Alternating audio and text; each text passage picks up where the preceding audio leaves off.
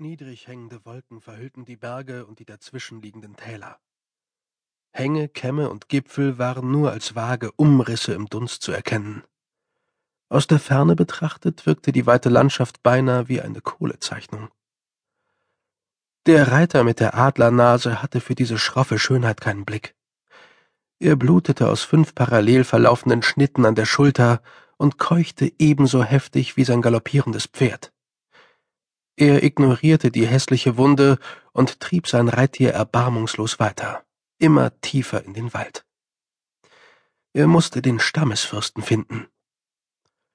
Da sah er ein metallisches Aufblitzen. Er riss an den Zügeln und brach durch das Dickicht zu seiner Rechten. Die langen Dornen des Gestrüpps kümmerten ihn nicht. An einer Felskante direkt voraus standen vier Bewaffnete. Sie hatten ihn bereits sehnsüchtig erwartet und schwangen euphorisch die Speere in der Luft. Das rostige, blutverschmierte Schwert des Reiters klatschte der vollkommen erschöpften Stute in staccatoartigem Rhythmus gegen die Flanke, bis sie schließlich trippelnd zum Stehen kam. An der Abrisskante vor ihm stand ein breitschultriger Mann. Von seiner Position aus hatte er die ganze Weite der Gebirgskette im Blick, die der Reiter soeben durchquert hatte. Obwohl der Fürst das gleiche derbe weiße Wolfsfell wie der geringste seiner Männer trug, strahlte er eine über jeden Zweifel erhabene Befehlsgewalt aus. Mit kraftvollem Griff packte er die zottige Mähne der Stute und gebot ihr stillzuhalten. Sag, dass es getan ist, Garman. Seine Stimme klang ernst und hoffnungsvoll zugleich. Ja, wir haben sie bis hinter die Berge zurückgedrängt, Herr. Und der Drache? Geflohen. Wie viele Tote? Weit über die Hälfte der Männer. Schagan und Friemann sind auch darunter. Der Stammesfürst fuhr zusammen. Noch keine Namen. Wir werden trauern, wenn Zeit dazu ist. Wurden alle Unerwünschten vertrieben? So gut wie. Fürst Christal legte die Stirn in Falten. Das wird genügen müssen. Er wandte sich dem Mann zu, der direkt an der Felskante stand. Es war Petrich, der Sohn seines Onkels. Petrichs Umhang war ebenfalls aus Tierhaut, aber dünner als die Wolfsfelle der anderen und nicht dazu gedacht, ihn im Kampf zu schützen. Der Großteil der Unerwünschten ist fort. Der Drache nach Norden geflohen. Es ist Zeit, sagte Kristall und atmete einmal tief durch. Wirke deine Teufelei, Cousin, und mögen die wahren Götter uns vergeben, dass wir deine Dienste in Anspruch nehmen. Kristalls Männer betrachteten Petrich mit Argwohn, ja sogar Furcht, aber sie hielten sich zurück. Kristall war der Einzige, der stark genug war und rücksichtslos genug, um die Säuberungen durchzuführen, und nur mit Hilfe der Säuberungen konnten die Lande von Abrogan sicher gemacht werden für die Frauen und Kinder der Rechtschaffenen. In der Tat hatte Kristall beinahe vollendet, was sein Vater begonnen hatte.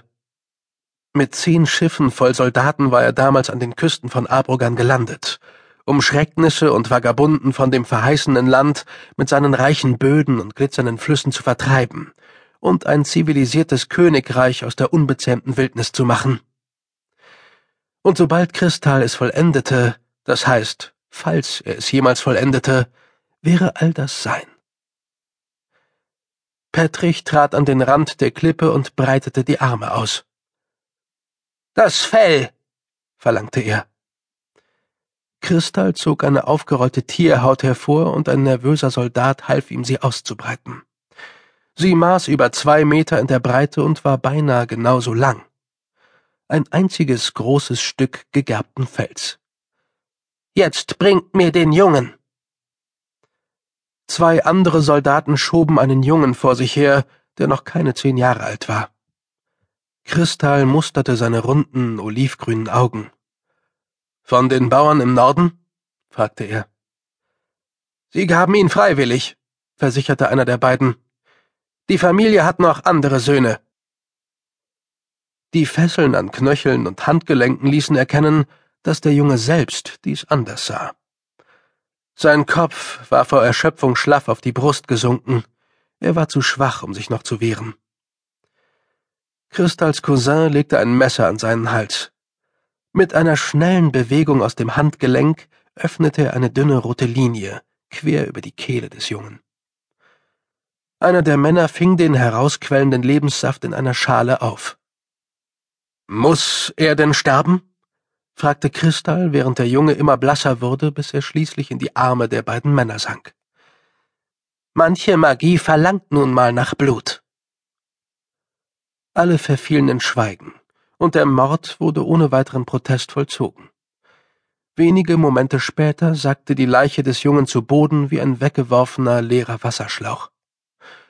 Als Zeichen der Dankbarkeit nickte Patrick seinem Opfer kurz zu, dann tauchte er die Hand in die Schale und schöpfte, rot und warm, den makabren Tribut daraus. Er blickte auf die Gebirgskette, prägte sich den Anblick ein und beugte sich über die Tierhaut. Mit der freien Hand deutete er auf ein paar Symbole in der Mitte, dann beschrieb er mit dem Finger eine lange Linie zur Oberkante hin und verschmierte mit einer blitzschnellen Bewegung das Blut des Jungen auf dem Fell.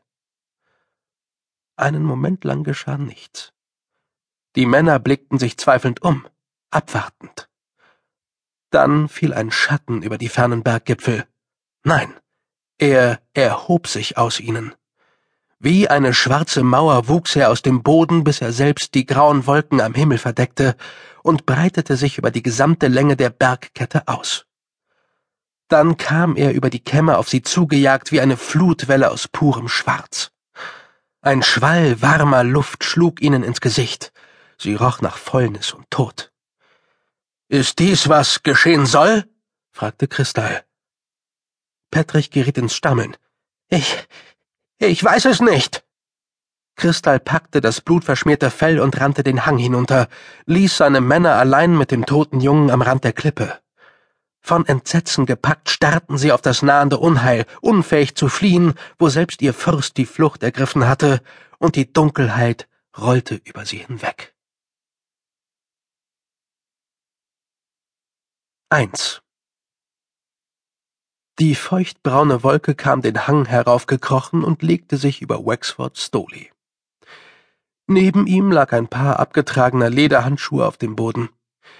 Er saß ein Stück den Hügel hinauf, oberhalb der Schweinezucht seines Vaters, und bestaunte das erwachende, frühlingshafte Grün der Berge. Das Gras war noch feucht vom Tau. Er konnte sich kein Stückchen weiter entfernen, ohne die Tiere übermäßiger Gefahr auszusetzen, durch wilde Hunde, Füchse, manchmal auch schwarze Wölfe. Und bald würde er den kleinen Hof allein führen müssen. Er saß hier genauso fest wie das in die Jahre gekommene Pferd mit dem Senkrücken, das am Zaun angeleint war. Auf Wax Schoß lag ein glattes, rundes Brett, das er aus dem Stumpf einer Kiefer gemacht hatte, darauf eine Zeichnung der Zornberge. Das selbstgemachte Papier war dick und grob, er hatte schon Besseres hinbekommen, und genau auf die Form der Holzscheibe zugeschnitten. Am Rand hatte er es mit den spitzen Nadeln einer Stechfichte festgeheftet. In der Hand hielt er einen Zeichenkiel, der einmal das Rückgrat einer glücklosen Ratte gewesen war, die sich in einem Erdloch unten neben der Suhle eingenistet hatte. Wax Bild war in dunklen